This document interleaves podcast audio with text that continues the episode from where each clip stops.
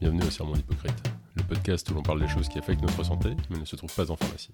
Que ce soit l'alimentation, le sommeil, la méditation ou l'activité physique, tout ce qui a un impact profond sur notre santé est bon à découvrir, étudier et discuter. Aujourd'hui, j'accueille moi. Pour bien démarrer le podcast, je me suis plié à l'exercice dans la foulée de mon entretien avec Cynthia, qui apparaîtra dans un prochain épisode.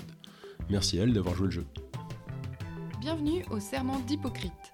Je suis Cynthia Wabdallah et j'ai le plaisir d'accueillir aujourd'hui Ben Violo, créateur de ce podcast qui va nous en dire un peu plus sur lui et ses enregistrements. Bonjour Ben, comment vas-tu? Bonjour, ça va bien. Un peu bizarre d'être de l'autre côté du micro. Peux-tu nous dire en quelques mots qui tu es, d'où tu viens? Alors, je suis Ben Violo, je suis le présentateur habituel du podcast Le Serment d'Hypocrite, lorsqu'il n'est pas pris en otage comme aujourd'hui. Euh, je, suis, euh, je suis français et canadien, euh, je suis originaire du Canada. Ah mais t'as pas d'accent?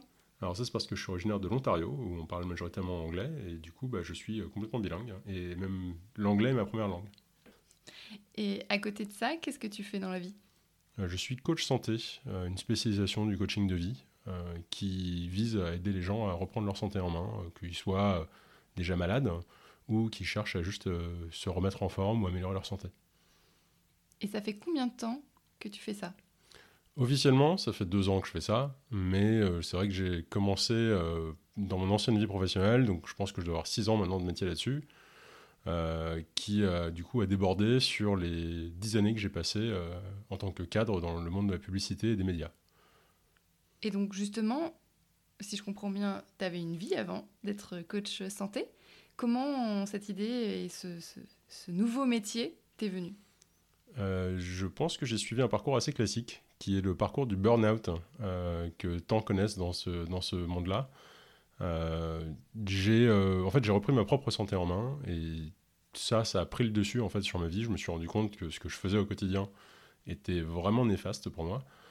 C'était assez simple, hein. j'étais en surpoids, je fumais, je buvais beaucoup, je mangeais globalement assez mal sans forcément trop être au courant. Et dès lors que j'ai commencé à regarder un petit peu ces différentes facettes de ma vie, euh, bah, j'avais du mal à vivre avec. Et une des choses qui n'allait pas, c'était le fait que je travaillais beaucoup, beaucoup trop en termes de volume horaire pour finalement pas faire y avait- J'avais pas de sens dans ma vie, je me retrouvais assez isolé. Et euh, c'est là que j'ai fini par comprendre que ma vraie passion, en fait, c'était d'interagir avec les gens et de partager des informations. Euh, ce qui est peut-être pour ça que j'étais dans les médias pour commencer, qui sait. Mais et petit à petit, l'idée a fait son chemin et un jour, euh, ça m'a paru être évident que je devais ch- changer pour euh, le métier de coach santé. Est-ce qu'il y a eu un déclic qui s'est passé? Je pense qu'il y en a eu plusieurs. Il n'y en a pas eu un seul. Ça a vraiment été progressif. C'est-à-dire qu'au début, il y a eu le déclic de vouloir avoir beaucoup plus de, euh, d'activités sportives dans la vie. Donc, euh, c'est vrai qu'à un moment, je me suis même posé la question est-ce qu'il faut que je devienne prof de sport? Euh, Ensuite, euh, il y a eu le, le véritable intérêt pour l'alimentation qui était déjà là, mais qui, est un peu. qui est, qui est réapparu. Et là, je me suis dit, est-ce qu'il faut que je retourne dans, dans, les milieux de l'alimentation, sachant que quand j'étais plus jeune étudiant, j'avais travaillé en cuisine pendant 4 ans, donc c'est quelque chose que je connaissais un petit peu. Est-ce que, de par ma passion pour les métiers scientifiques, est-ce que je devais euh, partir sur une profession médicale, euh, je sais pas, nutritionniste, euh, est-ce que je devais, devenir euh, médecin, est-ce que je j'en savais rien. C'est un peu perdu. Et à chaque fois, je trouvais en fait un petit élément de réponse. Et ce n'est qu'un jour que j'ai compris que tout ça, en fait, ça pouvait se retrouver dans, le, dans les métiers du coaching. Et donc, je, me suis parti là-dessus, j'ai décidé de me former sur ce domaine-là. Et alors, avant qu'on passe en détail sur le podcast en lui-même, mais si je reviens sur le coaching de vie et le coaching santé, ça consiste en quoi? Alors, le coaching santé, c'est une spécialisation du coaching de vie. Euh, donc, je vais d'abord expliquer un petit peu ce qu'est le coaching de vie. Le coaching de vie, c'est un métier qui a pour, euh, pour objectif en fait, d'aider les gens à faire de la prise de décision. Donc, c'est un métier qui est apparu à la base euh, dans les milieux de la thérapie, parce que la thérapie est très, très concentrée sur ce qui s'est fait dans le passé et finalement pas assez sur ce qui se passe dans le futur. Il manquait, je pense, en tout cas les gens qui ont créé ça, ont trouvé qu'il manquait c'est ce regard sur l'avenir et le regard sur juste le lendemain. Et le, le véritable objectif, c'est d'aider quelqu'un à la prise de décision. C'est-à-dire qu'aujourd'hui, je suis face à un problème, je ne sais pas quoi choisir. Euh, qu'est-ce que je vais faire Et qu'est-ce que je vais faire du coup pour remédier à ce problème ou juste pour avancer? Parce que parfois, on n'a pas toujours la solution.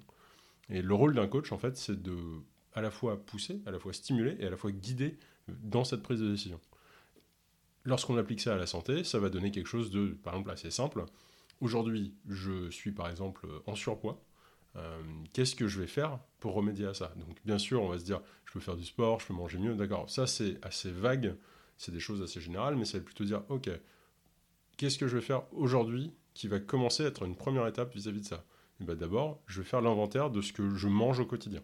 Je vais regarder qu'est-ce qui est positif et qu'est-ce qui est négatif. Est-ce que je suis plutôt à 60% positif, 40% négatif, ou l'inverse Ou est-ce que c'est encore pire que ce que je pensais Et ça me permet d'avoir une vue, concrète de la situation. Et à partir de là, je vais pouvoir me dire, ok, c'est peut-être pas mon alimentation, peut-être que mon alimentation était bonne, peut-être qu'elle était bien pire que ce que je pensais, et c'est effectivement là-dessus que je dois me concentrer et pas aller à la salle de sport. Euh, en tout cas, pas tout de suite. Et petit à petit, en fait, en rajoutant ces étapes ensemble, on arrive à faire progresser quelqu'un euh, sur, sur l'objectif qui s'est défini. Ça peut être la perte de poids, tout comme ça peut être euh, un métrique plus, euh, plus clair, comme le taux de cholestérol ou comme la pression sanguine. Peux-tu nous dire comment t'es venue l'idée de ce podcast? Alors à la base, l'idée du podcast m'est venue déjà en partie parce que j'en consomme énormément pour mon propre usage et c'est un bon accès à l'information. Mais surtout, le thème m'est venu parce que je, je j'avais aucun mal à trouver du contenu qui parlait des sujets de santé qui m'intéressaient en anglais. Mais dès lors que j'essayais de trouver la même chose en français, bah là, rien du tout. Et euh, d'ailleurs, j'en ai discuté avec d'autres personnes, je ne suis pas le seul à partager ce sentiment.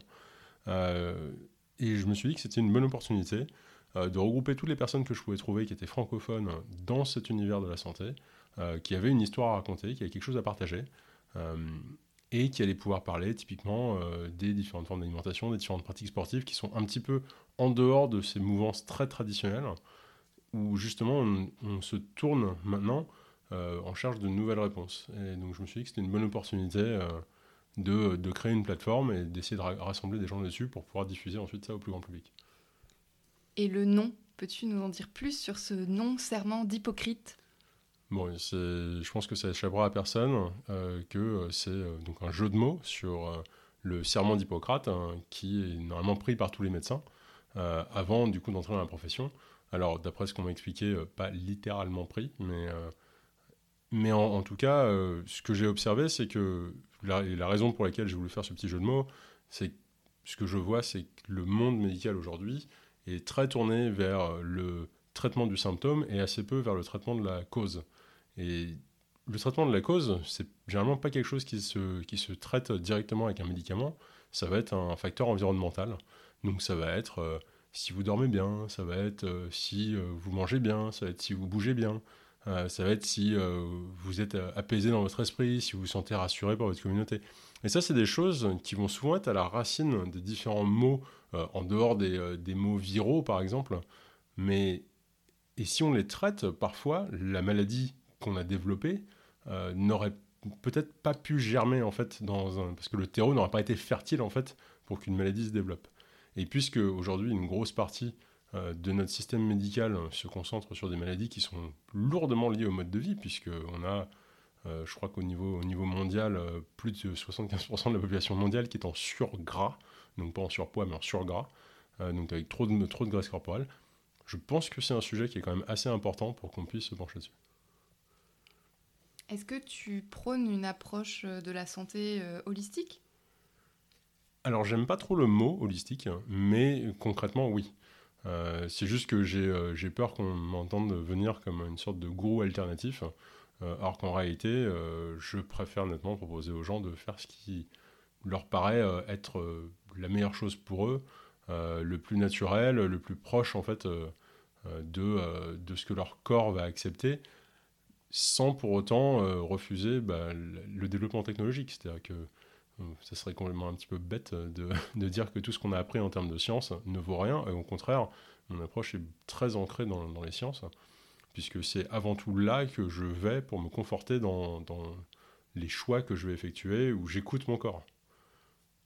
Ce podcast, du coup, si je comprends bien, il a pour euh, premier objectif de transmettre un savoir que tu as pu acquérir euh, de par tes écoutes de podcasts euh, anglais, euh, américains, voilà, de scientifiques de renom, mais plutôt étrangers, et de transmettre à nous, Français, ce savoir.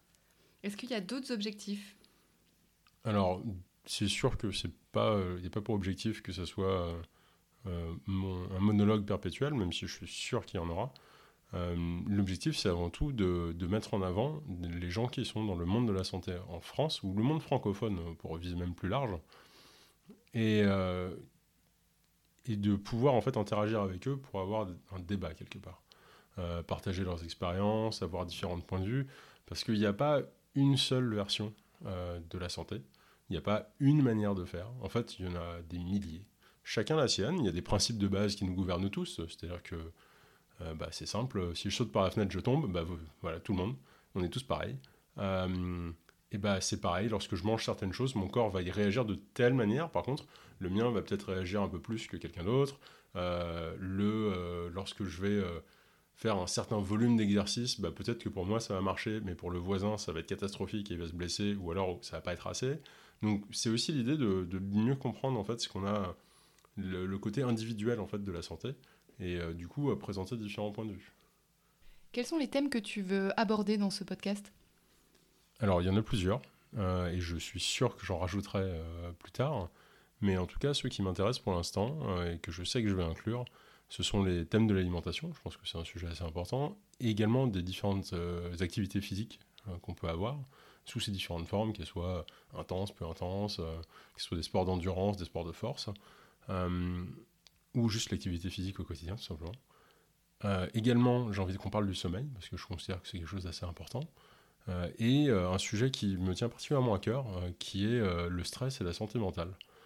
déjà parce que j'ai souffert de dépression dans ma vie, euh, donc c'est quelque chose qui me tient personnellement à cœur, mais aussi parce que je pense que c'est un sujet dont on ne parle pas assez et qui mérite en fait euh, d'être vraiment abordé euh, comme un, élément essentiel de la santé. Qui comptes-tu inviter et interviewer dans ce podcast? Alors, il va y avoir vraiment deux catégories. Je pense que d'un côté, j'ai envie de bien sûr rencontrer des professionnels de la santé, et que ce soit des médecins, des thérapeutes, des gens qui sont dans le milieu du sport, euh, et également, euh, bah, je l'espère, des coachs de vie.